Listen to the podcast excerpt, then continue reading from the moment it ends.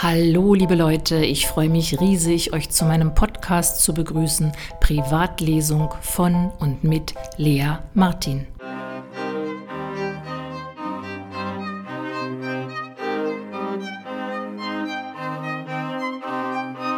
Normalerweise komme ich mit meinen Kindern gut klar. Nach Papa-Wochenenden allerdings stehen die Zeichen auf Sturm. Felix versucht, das Oberkommando zu führen und Lilly bricht bei der kleinsten Kleinigkeit in Tränen aus.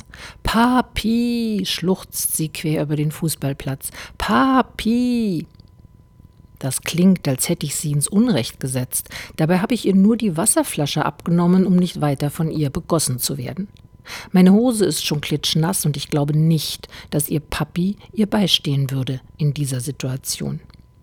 Dennoch heult Lilly zum Stein erweichen, und ich ärgere mich, dass sie es ausgerechnet hier tut, am Rande des Fußballplatzes, wo alle wissen, dass ihre Eltern getrennt sind.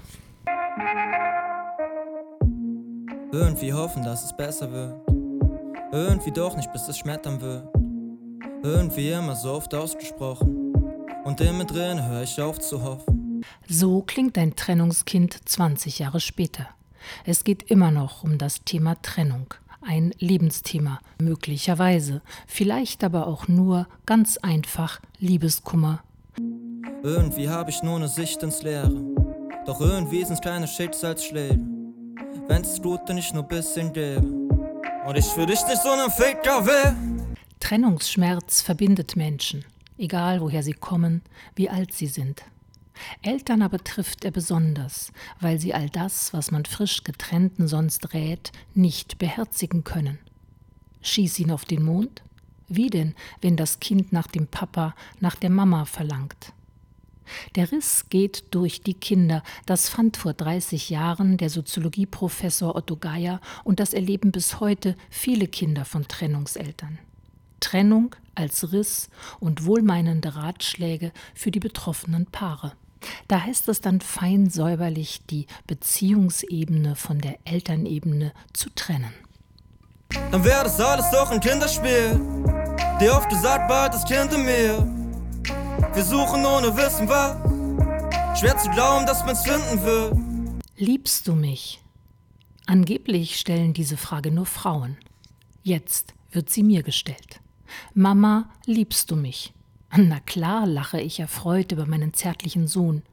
Doch die Frage lässt ihn nicht los. Immer öfter will er wissen, ob ich ihn liebe. Ganz sicher, bestimmt. Aber ja, Felix, zweifelst du denn daran?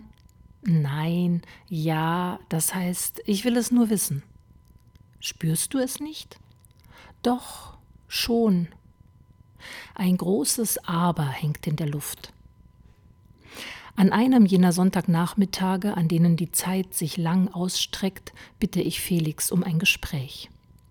Ungewohnt aufrecht sitzt er mir gegenüber. Manchmal, erklärt er, habe ich Angst, dass du mich nicht liebst, weil du dich doch von Papa getrennt hast. Und weil Papa ein Mann ist und ich bin ein Junge.